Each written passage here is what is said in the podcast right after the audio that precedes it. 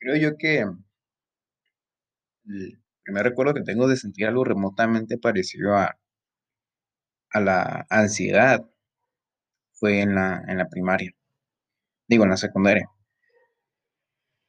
Por el hecho de de querer sacar buenas calificaciones, para que así mis papás se pudieran sentir tranquilos, ¿no? Por mi parte, como un peso menos encima, ¿no? En ese punto, no me daba cuenta cómo es que por ese minúsculo detalle se iba a transformar en algo mucho más serio y con un mayor peso en en ahora mi mi actualidad, ¿no? Yo soy el hermano mayor de 3 hijos, y ese es un factor entre muchos otros, este, que de cómo es que creé mi, pues, mi ansiedad, ¿no? Mis papás, tanto de manera consciente e e inconsciente, me inculcaron, me enseñaron, me dejaron en claro lo que ellos esperaban de mí, sus expectativas que tenían sobre su hijo mayor. Y eso al principio no me molestaba, más bien lo veía como mis mis futuros logros, ¿no? Como cumplir con esas expectativas. Y en la prepa, ahí fue un cambio increíble, ¿no? Ahí evolucionó todo. Las expectativas crecían, al igual que mi ansiedad y nerviosismo.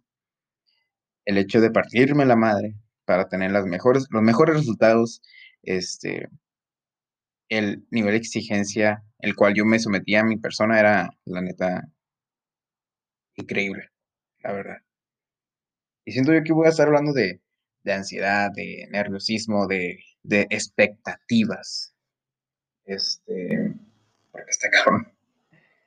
Am y poco a poco, o sea, después de la prepa siguió creciendo y siguió evolucionando, eh, como te lo platiqué en en el primer episodio, con toda esa historia de dejar la carrera, y no sabía quién era, y no sabía qué quería, todo eso, créeme que tenía un chingo de nervios, y tenía un putero de ansiedad, porque no sabía qué iba a ser de mí, de mi persona, de mi futuro.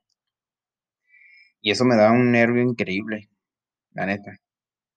Tenía momentos en que nomás quería estar solo y quería sacar todo con gritos o o llorar, sacarlo, ¿no? Es es el punto. Este siento yo que las expectativas tanto para ti y como para mí, nos han afectado de una manera que ni siquiera nos damos cuenta al principio. O sea, yo desde mi per perspectiva, ¿no? O sea, de que ahorita ya con 22 años, pues, me doy cuenta de muchas cosas, ¿no? Este, que yo mismo me puedo crear expectativas de mi persona, que no tengo que estar escuchando a los demás. Que yo me tengo que comparar con mi con con el Emi del pasado, con el Emi de hace un año, con el Emi de hace un mes, con el Emi de ayer, yo me tengo que comparar y decir: "¿Estoy mejorando o sigo igual o estoy empeorando?", ¿no? Yo voy a ser el juez de eso, de mi persona, de mi actuar, de lo que esté creando, de lo que no esté creando. Am lo siento yo, voy a estar saltando temas, la verdad, entre esos 2. Por la ansiedad. Am, nunca me había pasado como un cuadro o un episodio de ansiedad hasta así de fuerte, se podría decir, hasta que empecé a trabajar. Trabajo en un restaurante de comida rápida, tenemos drive-thru. Este, y, pues, en ese día fue un día mu mucho más estresante y preocupante que que que otros, ¿no? Eh, un chingo de clientes, un chingo de carros, un desmadre en la cocina. Yo yo no cocino, yo nomás, eh, estoy en caja y ayudo a los clientes, ¿no?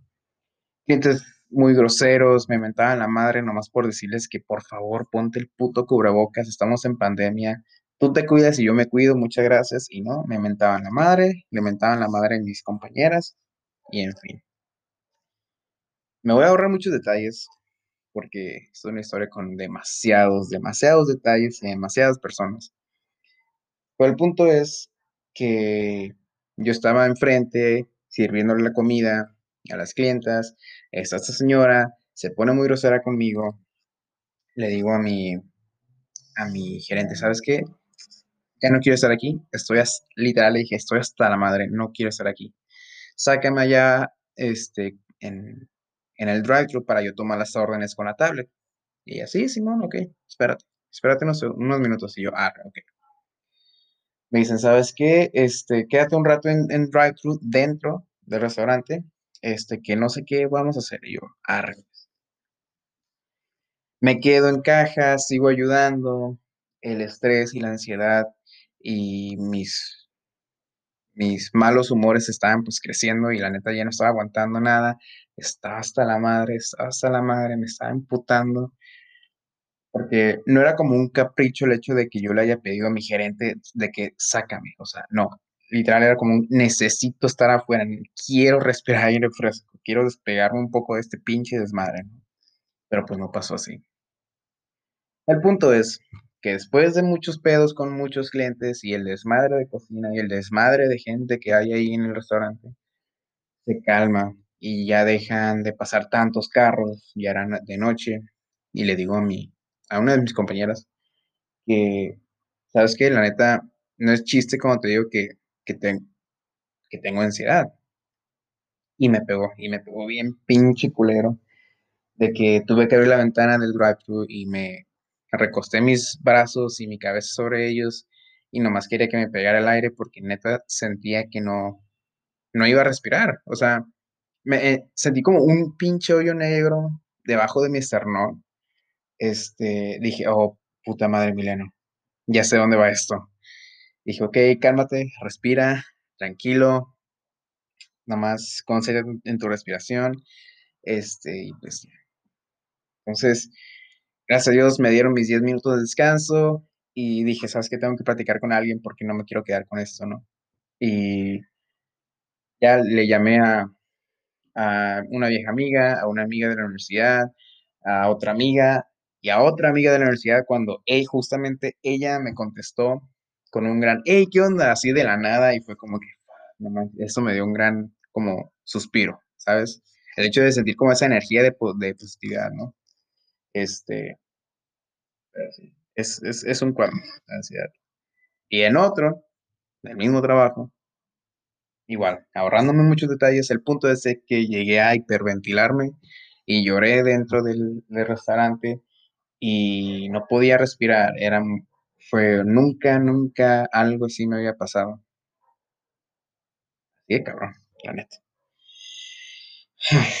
Este, y ahí siento yo que me permití como darme cuenta de qué tan lejos había dejado eh, dejar crecer mi ansiedad y, esta manera de ser y esta manera de pensar que yo tengo hasta ahora. De preocuparme, de, de preocuparme un chingo por lo que va a pasar, de preocuparme un chingo de lo que estoy ahorita haciendo, este, y no dejarme fluir, y no dejar fluir a las personas y a la gente y, y al tiempo, ¿saben? Entonces, ahí, o sea, está bien cabrón, está bien cabrón. Pienso mucho al momento de hacer amigos. Este, es mucho, pero no tienen idea. Tal vez esto es para otro episodio, pero no tienen idea de cuánto la pienso para atreverme a platicar con una chica que me llama la atención. Este, pienso mucho las cosas y le doy vueltas y le doy vueltas y le doy vueltas hasta el punto de que me congelo y no hago absolutamente nada por el simple hecho de que no sé cómo hacerlas, de que me quedo esperando y creando situaciones en mi mente de como the best case scenario, como que la mejor situación que puede pasar o, o la peor situación que puede pasar y ahí le doy vueltas y vueltas y vueltas y de ahí no salgo y a veces ni siquiera me pueden sacar. Este. No sé. no sé, lo verdad. Muy cabrón. Las expectativas. Siento yo que esas dos cosas también se llevan muy de la mano. Las expectativas, y bueno, así yo lo, lo, lo relaciono, ¿no? De mi punto de vista. Tal vez tú relaciones otras cosas con ansiedad o algo así. Pero siento yo que las mismas expectativas que personas tienen de mí y a veces también soy muy exigente conmigo mismo, eh, esas expectativas cuando siento que no las estoy cumpliendo, o que puse expectativas muy altas para mí y veo que no estoy haciendo lo mejor para cumplirlas o para lograrlas, ahí me pega, me me pega cabrón. Esa pinche ansiedad de que tengo que hacerlo o quiero hacerlo, pero no puedo ahora, ¿sabes? No me permito, este, fluir y crecer y y dar todo de mí, ¿sabes? Este no sé. A veces recuerdo mucho a mi niño interior. También después puedo platicar de eso. Ah, mi niño interior, del Emi de 6, 7 años, que neta se la pasaba sonriente y superfeliz, sin ninguna preocupación alguna, este, que le gustaban chingo las matemáticas, este no sé, nomás recuerdo, pues, a la felicidad que sentía ese Emi, ese Emiliano de 6, 7 años y y la envidio, ¿sabes? Como que, fuck, o sea, siento yo que tú también has tenido ese pensamiento mínimo, tal vez una vez en tu vida, mínimo, de regresar como esos esos días, a esos tiempos en que no tenemos ninguna preocupación. Este pero, pues, así la vida. Nos nos vamos a estar creando, no no nos vamos a estar creando la idea de más preocupaciones, y y nos vamos a estar quejando, y vamos a estar, y vamos a darle vueltas y todo. Pero siento yo que hay que aprender a fluir. Así. Hay que aprender a fluir. Y no digo que te valga madre, ¿no? O sea, México ya tiene un chingo de gente y de raza valemadrista que no, no no no es que te valga madre. Es aprender a soltarte un rato, a fluir con lo que está pasando, a fluir con las personas. Si están pasando las cosas como querías, pues chingón, fluye con ellas y aprovéchalas y y abrázalas y ámalas. Y si las cosas están pasando como tú nunca esperabas que pasaran, de un lado negativo y te está yendo la chingada, amigo, amiga, o sea, fluye, o sea, también. Te vas a cansar más en nadar en contracorriente de la pinche situación para querer solucionarla que dejarte fluir. Que dejarte fluir y y igual, de todo se aprende. Dejarte fluir en esa situación que no es nada buena para ti, o que no esperabas que así pasara, porque vas a aprender, güey, vas a aprender. Te lo tanto como te lo digo para ti, me lo digo para mí. Esto es una plática contigo, y es una plática que yo tengo con mi ego, y y es una plática que tengo con mi ser. Y al tener estas pláticas, y al al tú darle clic y y escuchar estas pláticas, es para para yo crecer y para yo verme en un espejo. Este es un espejo ahorita. Tú nomás estás ahí presente mientras yo platico con un espejo, y me doy cuenta de muchas cosas. Entonces al al fluir en en cualquier tipo de situación, crecemos, y hay que amarlo, y hay que abrazarlo, hay que decir: "¿Sabes qué? Pues, un gracias, gracias porque tengo la oportunidad de vivir esta pinche experiencia, haya sido positiva o negativa, pero gracias. Positiva, qué chingón, voy a seguir creciendo. Negativa, qué chingón, estoy aprendiendo y voy a crecer aún más del del a comparación de la experiencia positiva", ¿no? O sea, me gusta esto porque neta, me doy cuenta y giro con las conversaciones que empiezo el episodio. O sea, ya ya me siento de buenas. Sinceramente, no tenía ganas de grabar el episodio de de ahorita. Pero me funciona, me funciona mucho, me suma a mí bastante. Este de hecho, estoy buscando una historia muy bonita que estaba leyendo en un libro. A ver si la encuentro. Pero Eh, ya la encontré. Pero sí, o sea siento yo que, eh, la ansiedad y las expectativas van a ser parte de mí, ¿no? Sí, la puedo trabajar, puedo tenerla de la mano, la ansiedad, pero ya no voy a dejar que me controle, ¿no? Y sí, voy a seguir cre ah, creándome expectativas de de mí, y nomás de mí, pero, pues, no voy a dejar que esas mismas me controlen. Van a ser como un punto guía, ¿sabes? Y mira, de hecho, encontré este esta pequeña historia que está en un libro que estoy leyendo. Dice, hay un cuento hindú acerca de un hombre que viajaba en una pequeña barca, remando en un río contra la rápida corriente. Después de un gran esfuerzo, finalmente se da cuenta de que todo es inútil, por lo que se rinde. Levanta los remos y empieza a cantar. Ese momento le enseña una nueva forma de vida.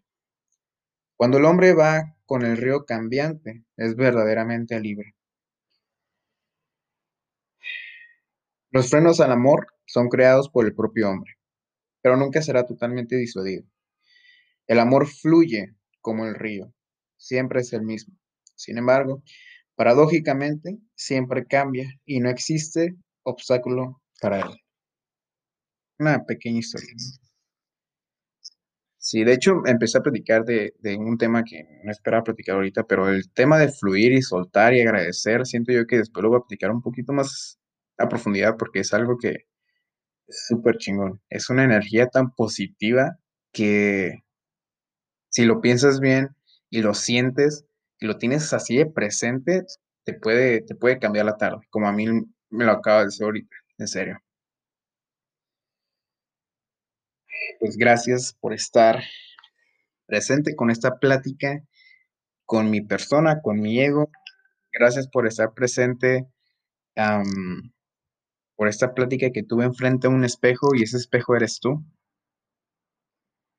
Si te funciona algo, si te sirve algo, si hay... Perdón ese ruido, ese avión.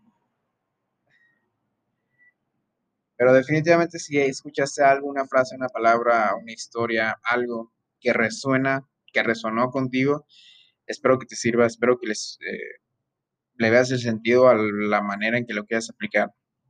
Gracias por estar. Eh, gracias por ser. Gracias por escucharme y gracias por aguantarme. Pero sí. Muchas gracias.